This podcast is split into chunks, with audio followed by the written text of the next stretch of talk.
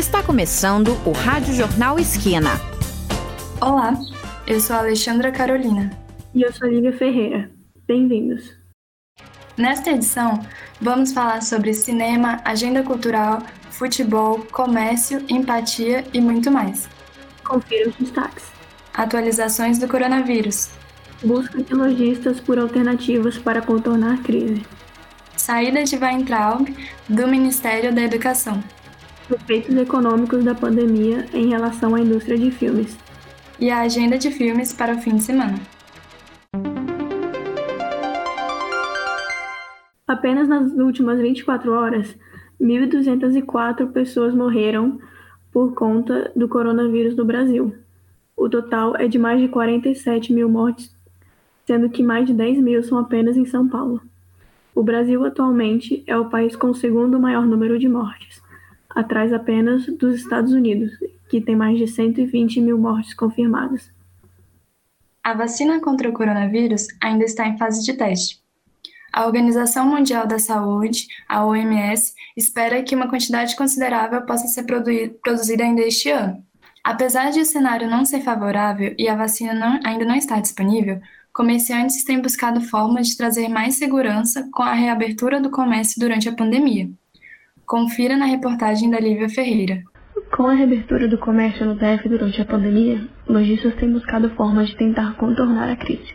Além do uso obrigatório de máscaras, lojistas têm investido também em outras medidas de segurança, como fornecer álcool em gel nas lojas para tentar atrair novamente os clientes. Tudo para proteger tanto os clientes como os próprios funcionários durante a pandemia. É o que conta a lojista Lai, que trabalha em uma padaria e explica como a loja tem buscado alternativas para sustentar as vendas e, ao mesmo tempo, tomar cuidados necessários para a segurança de todos. Então, é, mediante a, todos, a toda essa pandemia, é, nós intensificamos o, a limpeza da, do estabelecimento, né? Retiramos o nosso serviço de restaurante e lanchonete por nesse, pelo menos nesse tempo. Investimos em delivery na parte de alimentação. Assim como essa padaria, muitas outras lojas e estabelecimentos estão tomando os devidos cuidados para garantir a tranquilidade do consumidor, além da segurança dos clientes e das equipes. De Brasília, para o Radional Esquina, Lívia Ferreira. Mesmo com a onda de casos de coronavírus crescendo cada vez mais e chegando a quase um milhão de casos confirmados no Brasil, ainda não há um ministro da Saúde titular desde a, saúde, desde a saída de Nelson Teich. Na tarde de ontem, o ministro da Educação, Abraham Weintraub, anunciou a saída do cargo após permanecer por 14 meses na pasta. Ele disse que não vai comentar as causas da demissão e vai passar a ser diretor executivo do Banco Mundial. Vamos a um rápido intervalo e já voltamos. Você está ouvindo o Rádio Jornal Esquina. Estamos de volta com o Rádio Jornal Esquina. Estamos de volta. Você sabe o que significa empatia? Derivado do termo grego empatheia, que significa paixão, essa palavra trata de compreender e se identificar com o outro. Em meio ao momento em que todos se encontram, ela é essencial no dia a dia, seja para lidar consigo mesmo ou com o próximo. A reportagem é de Bruno Marino. A empatia é fundamental nos dias de hoje. Na pandemia, esse sentimento acaba surgindo misturado com outros problemas, como a ansiedade e o medo. É o que explica a psicóloga Renata Paulino, é, a pandemia por si só, ela desperta nas pessoas é, muita ansiedade, né? As pessoas ficam muito vulneráveis, ficam muito fragilizadas, ficam muito adoecidas, né, emocionalmente falando, porque vem o medo, né, vem o desespero, muitas acabam tendo que enfrentar a questão da perda, né, de um ente querido. Então é um contexto, de fato, que mexe muito né, com o psicológico das pessoas, né, com o emocional das pessoas. Para a psicóloga, a questão econômica das famílias fica bastante afetada nesse momento. Então, ter empatia nesse momento é, é fundamental porque ao se colocar no lugar do outro, ao sentir a dor do outro, mesmo que imaginariamente, a gente consegue, junto com o outro, sistematizar, contextualizar. A psicóloga cita a questão da desigualdade social, em que a empatia acaba contribuindo para olharmos para o outro de uma forma mais igualitária. De Brasília para o Rádio Jornal Esquina, Bruno Marinho.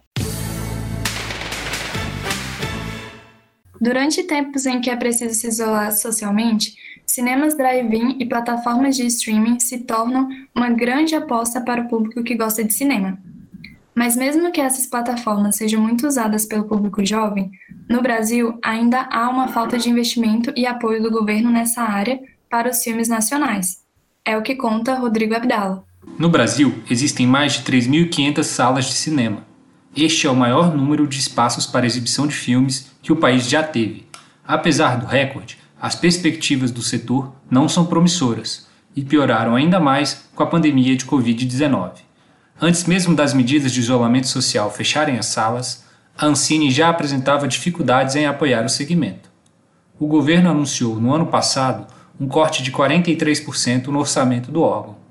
Além da redução para 2020, os valores empenhados no ano passado pelo Fundo Setorial de Audiovisual apresentam problemas fiscais. O FSA, sigla do fundo, tem como objetivo fomentar toda a cadeia produtiva do cinema brasileiro, de infraestrutura a projetos audiovisuais. A irregularidade apontada pelo TCU diz respeito a rendimentos incorporados ao fundo em 2018 sem aprovação na Lei de Diretrizes Orçamentárias. Por isso, o fundo, que poderia servir como um apoio neste momento, não está disponível nem para honrar compromissos anteriores. Neste cenário, alguns eventos foram cancelados, como o Festival de Cinema de Brasília. Como alternativa, outros projetos tentam se adaptar para dar sequência ao calendário. Uma iniciativa nesse sentido foi o sétimo Festival Internacional de Cinema de Brasília, conhecido como BIF. Previsto originalmente no Cine Brasília para final de abril, a programação foi adaptada para a plataforma digital. A diretora e cofundadora do BIF, Ana Karina de Carvalho, comentou a experiência. O público deu um feedback muito bom, assim, mandando é, mensagens, acompanhando, foram 50 mil acessos. E muita gente falou que sentiu que estava fisicamente, porque tinha filmes para escolher é, incríveis, o mesmo perfil da curadoria. Então, o feedback do público foi excelente. Apesar das adversidades impostas pela distância, a diretora Ana Karina ressaltou redução nos custos operacionais e ampliação do público como pontos positivos. De Brasília para o Rádio Jornal Esquina, Rodrigo Abdala. O futebol é aguardado por todos os fãs do esporte, e os campeonatos locais se encontram em diferentes situações por conta da pandemia. O repórter André Atan fala sobre os principais campeonatos regionais. Momento esportivo. Oi, André, bom dia. Bom dia, Lívia. Bom dia, Alexandra. Oficialmente, o futebol está de volta no Brasil. O Campeonato Carioca teve o retorno na noite de ontem, quinta-feira, com o jogo entre Bangu e Flamengo. A partida terminou 3 a 0 para o atual campeão da Libertadores. O torneio retorna agora após liberação dada pelo prefeito Marcelo Crivella, que autorizou a retomada dos jogos no Rio de Janeiro. Botafogo e Fluminense são os únicos times contra a retomada e tiveram os pedidos de adiamento dos próprios jogos negados pelo presidente do Tribunal de Justiça Desportiva do Rio, Marcelo Jucá.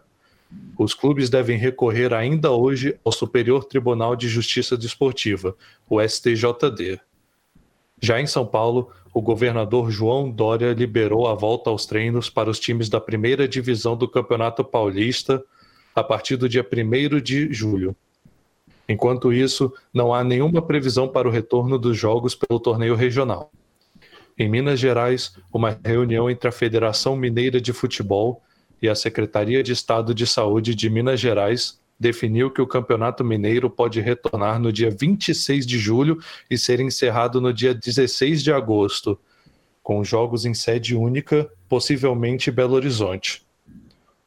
E o Campeonato Gaúcho segue incerto, com o governo do Rio Grande do Sul cogitando adiar o torneio para agosto, pelo fato da região de Caxias do Sul estar em uma reunião de uma situação de risco de contaminação do, do coronavírus. Dos 12 times que disputam o gauchão, apenas quatro estão treinando normalmente. Grêmio, Internacional, São José e Ipiranga, sendo que os outros oito estão paralisados. Por fim, em Brasília, os clubes começam a se movimentar à espera de uma autorização do governo do Distrito Federal para a retomada dos treinos. A Federação de Futebol do Distrito Federal realizou reuniões virtuais com os times de forma a acertar detalhes dos protocolos para o retorno. E a expectativa é de que o Campeonato Brasiliense tenha autorização para voltar na segunda quinzena de julho. Essas foram as notícias do esporte. É com você, Alexandra. Obrigada, André. E agora a previsão do tempo. Previsão do tempo. O tempo se mantém estável durante o fim de semana. A previsão é de tempo encoberto a nublado para sábado, enquanto no domingo, céu claro a parcialmente nublado. Máxima de 25 graus Celsius e mínima de 12 graus no sábado. Já no domingo, é bom preparar casacos e cobertores, porque pode estar bem mais frio, com mínima de 9 graus Celsius. A máxima prevista é de 27 graus. As informações são do Instituto Nacional de Meteorologia, o IMET. Aproveitando o clima frio e com isolamento social, os filmes são opção para relaxar e se esquecer um pouco da pandemia. Confira os lançamentos nas plataformas de streaming e a programação do Cine Drive-In com Rodrigo Abdala. No Brasil, existem mais de 3.500 salas de cinema. Este é o maior número de espaços para exibição de filmes que o país já teve. Apesar do recorde, as perspectivas do setor não são promissoras e pioraram ainda mais com a pandemia de Covid-19.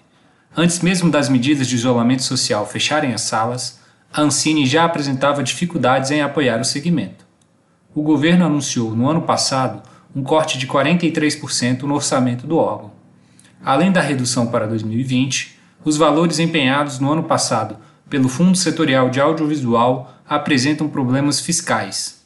O FSA, sigla do fundo, tem como objetivo fomentar toda a cadeia produtiva do cinema brasileiro, de infraestrutura a projetos audiovisuais.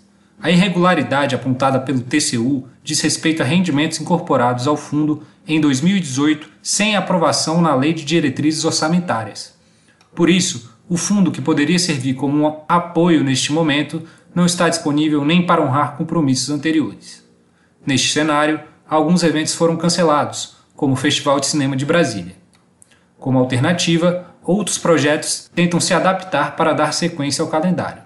Uma iniciativa nesse sentido foi o sétimo Festival Internacional de Cinema de Brasília, conhecido como BIF, Previsto originalmente no Cine Brasília para final de abril, a programação foi adaptada para a plataforma digital. A diretora e cofundadora do BIF, Ana Karina de Carvalho, comentou a experiência. O público deu um feedback muito bom, assim, mandando é, mensagens, acompanhando, foram 50 mil acessos.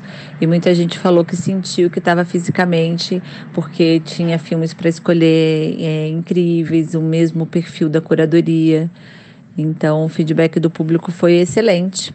Apesar das adversidades impostas pela distância, a diretora Ana Karina ressaltou redução nos custos operacionais e ampliação do público como pontos positivos. De Brasília para o Rádio Jornal Esquina, Rodrigo Abdala.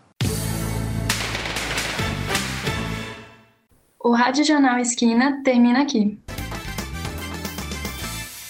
Produção e edição Lívia Ferreira, Alexandra Carolina, Andréa Tan e Rodrigo Abdala. Trabalhos técnicos, Paulo Lucas.